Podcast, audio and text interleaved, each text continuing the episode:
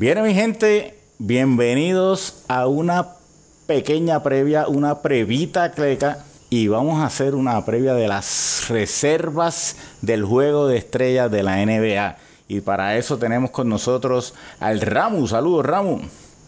Saludos, Paco. Saludos a la audiencia. Qué bueno que hablemos un poquito de NBA. Vamos al mambo.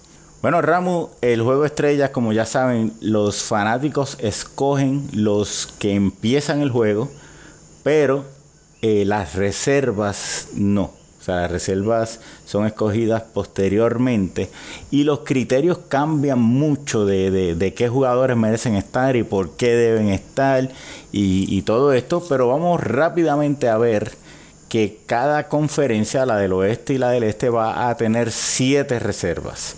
De esas siete reservas, el Ramo y yo estamos de acuerdo en seis jugadores que vendrán a ser reservas del oeste. ¿Quiénes son esos seis jugadores del oeste de que estamos de acuerdo, Ramo? Mira, detrás de LeBron, Durant, Paul George, Harden y Curry, de acuerdo en seis, estos jugadores son Damian Lillard, el point guard de Portland, promediando más de 26 puntos por juego, Russell Westbrook, el point guard de los Thunder, promediando un triple doble y liderando la liga en steals. Tenemos a Clay Thompson, shooting guard de los Warriors, 22 puntos por juego, 2.9 triples por partido. Anthony Davis, 29 puntos, 13 rebotes, 4 asistencias, un animal estadísticamente hablando, aunque su equipo esté en la posición 12. Nikola Jokic, 20 puntos, 10 rebotes, 8 asistencias. Eh, fue el quinto y el sexto eh, me sorprendió. Tobias Harris, 21 puntos, 8 rebotes, tirando por encima de 50% de campo, 88 del tiro libre. Tobias Harris eh, es un jugador que no es tan conocido. Él eh, venía de Detroit, donde había tenido una ejecutoria muy buena y vino en el cambio por Blake Griffin. y ha hecho su nombre aquí con los Clippers. Es una de las mayores razones que los Clippers estén sorprendiendo a todo el mundo con su juego. Háblame un poquito más de este jugador que la gente no conoce tanto, Ramón. Es un jugador que hace lo que le toca, es un jugador extremadamente eficiente. 50% de campo, 88% del tiro libre, está haciendo de todo un poco. Y no es que solamente lo está haciendo, es que lo está haciendo bien. Los Clippers se han mantenido bien competitivos por toda la temporada. Una sorpresa mayúscula en esta temporada. Creo que más que merecido eh, su puesto en el juego de estrellas. Y en eso estamos de acuerdo. Eh, para el séptimo puesto es donde tenemos una disyuntiva. Eh, yo pienso que el juego de estrellas es un juego de. es un espectáculo, es un juego de exhibición.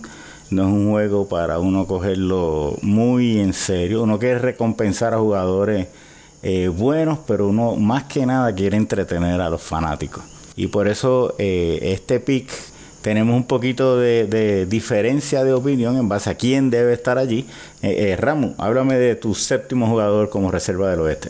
Mira, el, voto se le da al público por eso mismo, para que voten por los inicialistas. Ese es el momento que tienen los, eh, los fanáticos para votar. En el banco estamos hablando un poquitito más acerca de quiénes merecen estar ahí, quiénes son los jugadores que tal vez eh, son un poquito overlooked eh, por el público, pero merecen estar en el juego. Rudy Gobert es ese jugador, 15 puntos, 13 rebotes, 2 asistencias, tiene ayuda en séptimo lugar. Realmente él ha sido la pieza más consistente dentro del equipo, el mejor jugador defensivo en el equipo y yo creo que es el más merecedor de los Jazz de Utah para estar en ese partido. Y yo creo que la clave es esa, es el mejor jugador defensivo. Y el juego estrella nadie juega defensa. Así que yo, para entretener a los fanáticos, mejor me llevaría un jugador como Luka Doncic.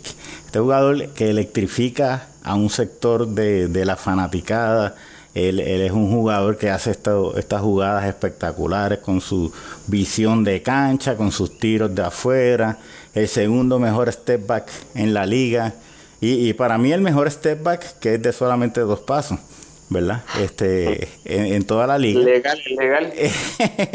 pues realmente, este, para mí, aunque es un rookie, aunque va a estar en el otro juego, vendría bien ver a Luca Doncic con todos estos otros caballos este, repartiendo juegos, haciendo un espectáculo para los fanáticos. Así que yo creo que por los números, eh, Luka Doncic también es merecedor. Realmente es una cuestión de gusto, pero cualquiera de los dos podría estar eh, siendo seleccionado eh, para, para el juego de estrella. Mira, Paco, en cuanto a mercadeo, estoy de acuerdo contigo, es una, es una decisión muy fácil.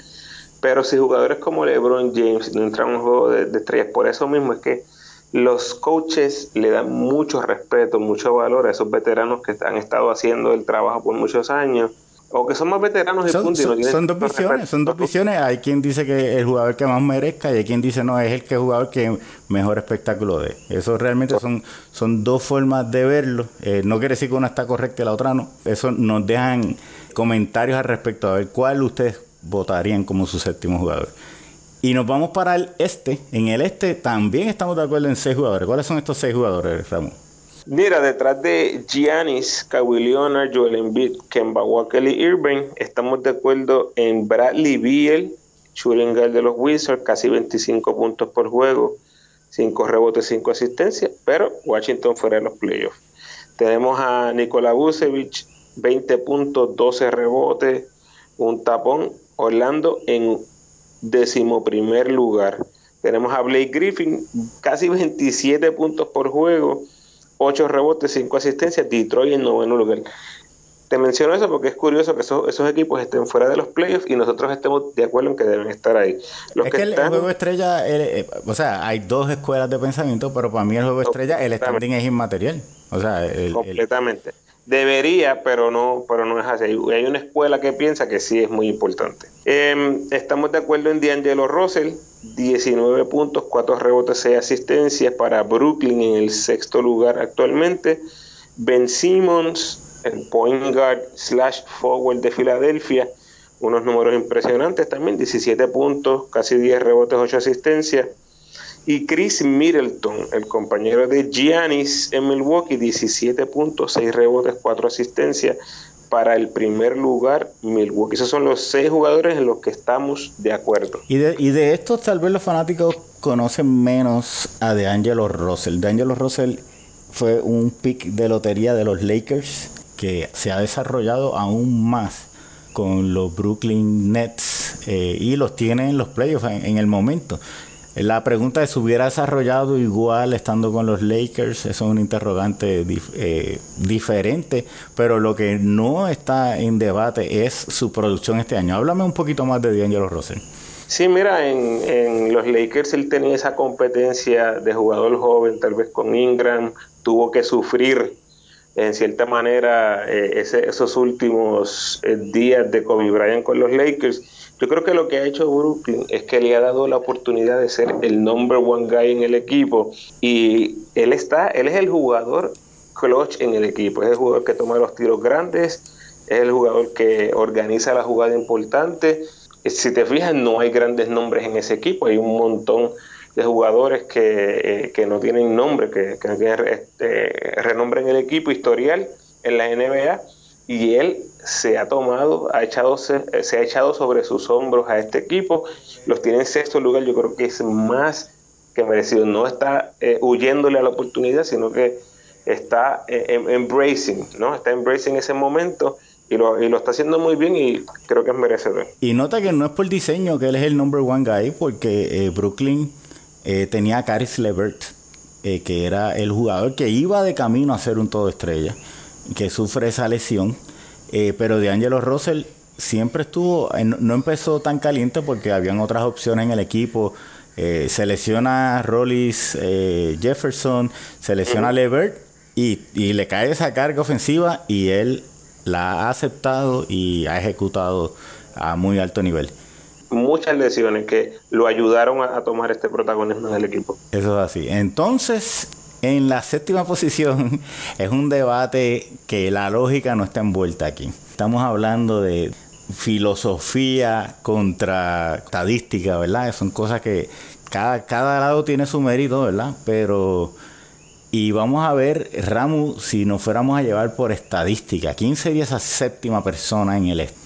Mira, a mí me gusta Kyle Lowry, el Poengal de Toronto, segundo lugar en el este 14 puntos, 5 rebotes, 9 asistencias, está segundo en la liga en asistencia, más de un robo, buen tirador del tiro libre, más de dos triples por juego. Más importante aún, cuando Kawhi Leonard descansa, ese equipo se convierte en el equipo de Kyle Lowry y están jugando excelente sin Kawhi Leonard en cancha. Creo que es más que merecedor. La baja en puntos es considerable con otros años, pero es obvio cuando ingresas a un jugador del calibre de Kawhi Leonard, además de que eh, las piezas en el equipo han mejorado, tienen una mejor ofensiva alrededor de él, así que la carga ofensiva tal vez es menos, pero la importancia creo que es más que importante y yo soy, como tú mencionas, de la escuela de las estadísticas. Bueno, yo soy de la escuela de que esto es un espectáculo para los fanáticos. Y a veces uno quiere ver este jugador espectacular en sus últimos cartuchos, darle como este, lo que los americanos llaman curtain call. Es, este, este acto para ellos demostrar por última vez que son grandes. Esto lo vimos con Magic Johnson, que fue MVP de un juego estrella, un juego este, espectacular. Lo vimos con Kobe Bryant, como jugó un juego estrella que no merecía pero la gente lo quería ver una última vez en un juego estrella. Y yo creo que esto es un jugador muy subestimado. Y estoy hablando de Dwayne Wade. Dwayne Wade en esta, en esta campaña está promediando 13.8 puntos por juego, que no es mucho menos de lo que está promediando Lauri. En 25 minutos solamente, o sea, Lauri está en 35 minutos promediando eh, menos de un punto más que, que Dwayne Wade. Dwayne Wade es demasiado emblemático para esa franquicia de Miami. Es un jugador mucho más espectacular que Lauri. A mí me gustaría verlo en ese juego de estrella. No porque lo merezca, porque eh, eh, yo creo que es claro que Lauri está teniendo más protagonismo, pero para mí le añade más al juego estrella. Yo tenía a Dwayne Wade. Los fanáticos estaban de acuerdo conmigo. O sea, Wade estaba entre los líderes en los votos. Y esto yo creo que se debe al jugador más sucio en la NBA, no porque lesionó a Kawhi Leonard, sino porque ahora Wade no está en juego estrella debido a Sasa Pachulia. Este, Sasa Pachulia fue el que hizo que eh, la NBA cambiara todas sus reglas de cómo funciona el juego estrella, así que los fanáticos eh, tienen menos poder en escoger quién va para el juego estrella y Wade hubiera estado en juego estrella si fuera por los fanáticos, desafortunadamente eh, no va a estarlo. Pero, Desafortunadamente. Desafortunadamente. Yo, yo no quiero ver a Lauri driblando 20 veces y cogiendo un tapón cuando penetre. Yo prefiero ver a Wade penetrando, tirando la bola para atrás para un donqueo espectacular. O donkeando espectacularmente por encima de Curry. Ese eh, voto sentimentalista, ¿por qué no cogiste a Del Whisky en el oeste? Dirk Whisky le quedan dos años todavía eh, al tajo que está jugando. O sea, Dirk No has visto a Dirk Whisky jugando, parece. llevo, llevo tres años viéndolo jugar y sigue, y sigue jugando. no, este año es otra cosa. No, este año es otra cosa. Es cierto, es cierto. Pero eh, Dirk Nowitzki no es un jugador espectacular, fíjate.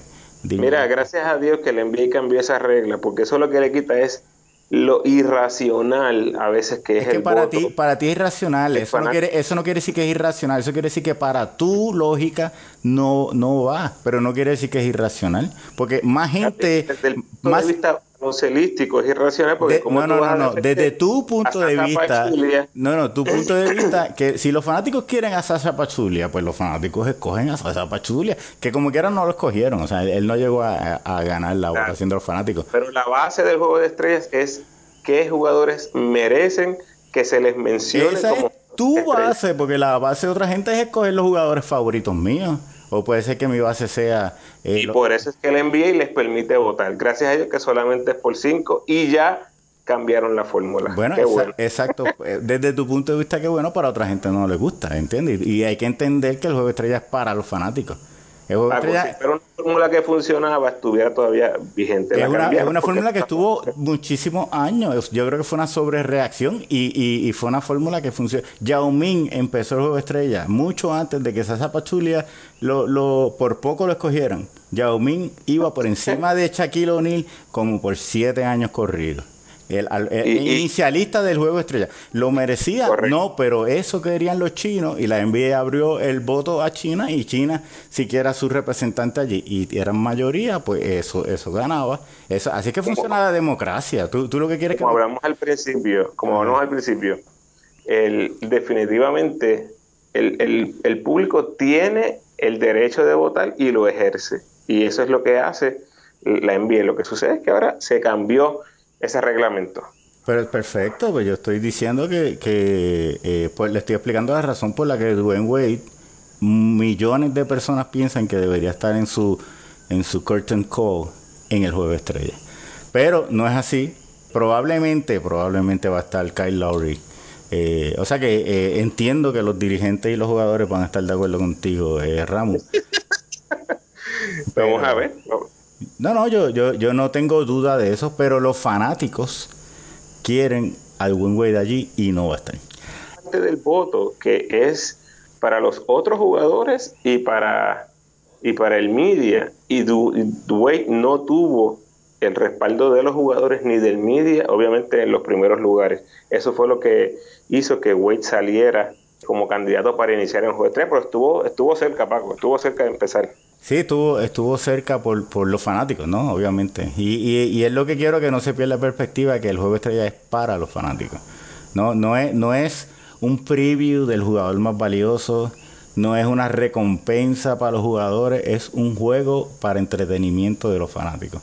Eh, por lo menos en mi forma de verlo, y hay 50 maneras de verlo, cada una tiene un, un, esquema de valoración de quién debe estar y quién no debe estar.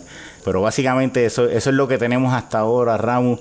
El draft viene por ahí con Giannis y LeBron seleccionando. No sé quién selecciona primero, pero los jugadores que hay es súper interesante. Va a coger. Entiendo que LeBron. LeBron escoge primero. Entiendo que sí. O sea que si LeBron coge a, a Durant, ¿cuál será ese primer pick de Giannis? Y entonces, por ejemplo, si coge a Harden, va a dejarle a Curry a LeBron. Si coge a Curry, va a dejarle a Harden a LeBron. Realmente eh, el primer pick tiene mucha ventaja, yo creo, en este draft. Como no es serpiente, o sea, no es que juega, no es que escoge uno y después el segundo escoge dos veces. Es uno y uno, uno y uno y uno y uno. El que escoge primero tiene, tiene una gran ventaja de confeccionar ese equipo. Eh, pero como quiera que sea, hay demasiado talento como para que no sea un juego entretenido. Muchas gracias, Ramo. Te pueden conseguir en las redes sociales, en el Ramo Opina, tanto en Facebook como en Twitter. A nosotros nos pueden escuchar en muchísimas plataformas de podcast. Búsquennos, que si no estamos ahí, eh, tenemos links donde nos pueden escuchar y próximamente esperamos estar en todas las, mayores eh, plataformas de podcast. También eh, vayan a nuestro canal de YouTube y nos pueden ayudar suscribiéndose, los clecas del deporte. muchas gracias y bendiciones.